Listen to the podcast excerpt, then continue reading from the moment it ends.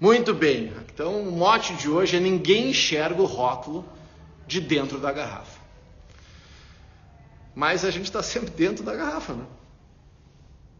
A gente está sempre na ilha, mas tu não enxerga a ilha se tu está nela. Então, se tu enxerga o mundo através da tua perspectiva, aliás, o mundo só existe através da tua perspectiva. Porque o mundo, para nós, é aquilo que eu experiencio do mundo. Então, o, o, o, o invólucro, né, o nosso corpo físico, emocional, mental, nosso cérebro, é o computador multissensorial que processa tudo o que acontece. Tanto que se eu tiver com imunidade baixa, meu processamento do mundo vai ser diferente que se eu tiver com imunidade alta. Médicos têm diagnósticos 20% mais precisos se eles estão felizes. Seja, se você for no médico, o médico estiver mal-humorado, vai para casa ou dá um chocolate para ele. A nossa percepção do mundo muda o mundo. Isso é uma coisa muito louca. Simples assim e complexo assim. Tá, mas como que eu lido com aquelas coisas que eu já entendi que me fazem mal?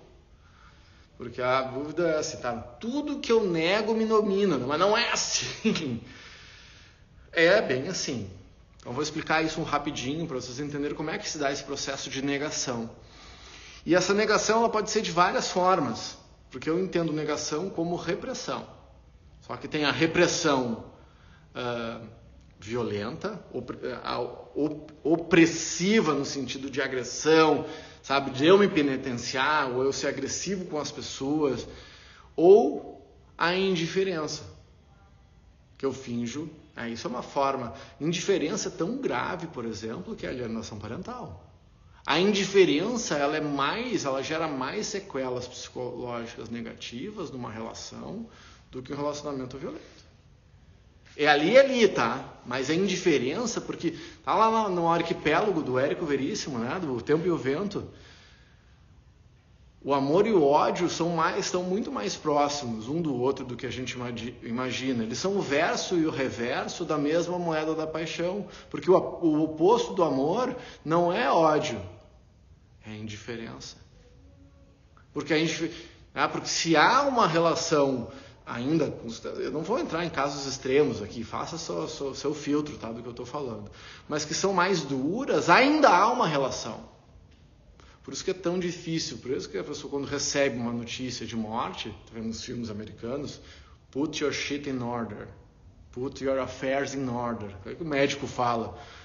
Vai organizar a tua vida, vai dizer os eu te amo, vai, né, da, né, vai resolver o problema que estava com o pai, com a mãe, contigo, vai, antes de tu ir, porque quando tu vai embora com, a, com os, com os afers, com, os, com o emocional não ajustado,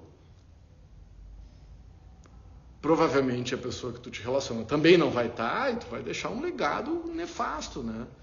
Acho que no fim da vida as pessoas. Ai, no fim da vida as pessoas estão terminando a vida, elas dizem, ah, eu, eu queria ter mais uns dois dias de vida para oprimir um pouco mais as pessoas, para roubar um pouco mais. Não, cara, chega no último dia. Não é isso que a pessoa diz no fim da vida, né? Eu queria ser um pouco mais antiético, mais dois dias, só para fazer mais mal. Tá, talvez tenha alguém que faça isso, mas vai, né? Mas não é isso que a gente chega.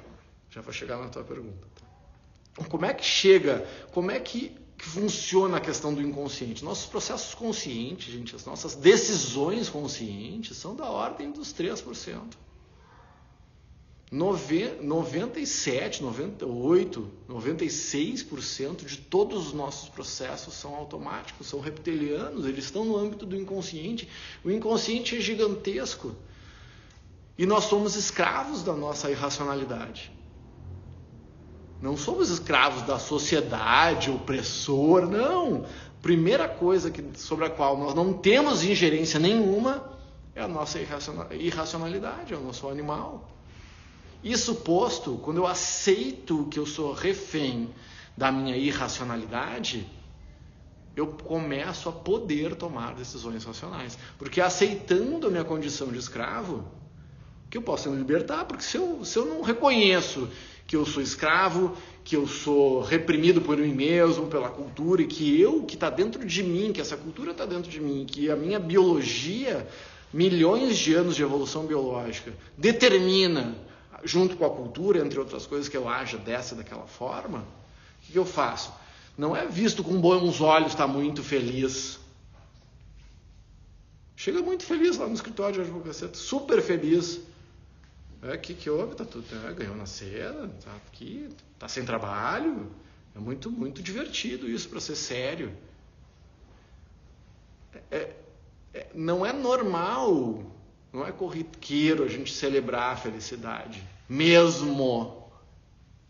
Não, não, não, fala baixo, dá azar. Então, o que, que eu faço? Automaticamente, quando tem momentos legais, eu reprimo. Automaticamente. É um viés de negatividade. Então, quando eu rep... só que quando eu reprimo ou nego a felicidade ou a dor, qualquer emoção, qualquer delas, eu mando para o inconsciente. E quando está no inconsciente, é inconsciente. E no inconsciente eu não tenho acesso. Simples assim. Então, quando eu reprimo, sabe? Ah, eu tô com dor. Não, finge de medo. Daqui a pouco tu tá se estragou. Então eu, eu, nego as minhas dores. Tá, mas como é que eu faço? Cara, eu tenho uma coisa que não tá legal. Mas neste momento eu não quero lidar com isso. Mas tu não nega. A ideia é essa, não negar que ah, isso aqui está desconfortável. Imagina, é a Maria Alicezinha ali que está desconfortável com alguma coisa. Tá. Então é quase como se tu fosse cuidar da tua sobrinha. Tá, ela tá fazendo birra aqui, ela tá chateada, tá com problema, tá tudo bem, vem cá, vem cá, pronto, vem cá. Aí tu acolhe. E como é que tecnicamente é um exercício interessante para eu acolher aquele problema? Porque aquele, por que é um problema? Porque me gera dor. Mesmo que seja um problema ilusório, a dor é real. Mesmo que seja psicológico, a dor é real. Então como é que eu lido com a dor para não transformar em sofrimento?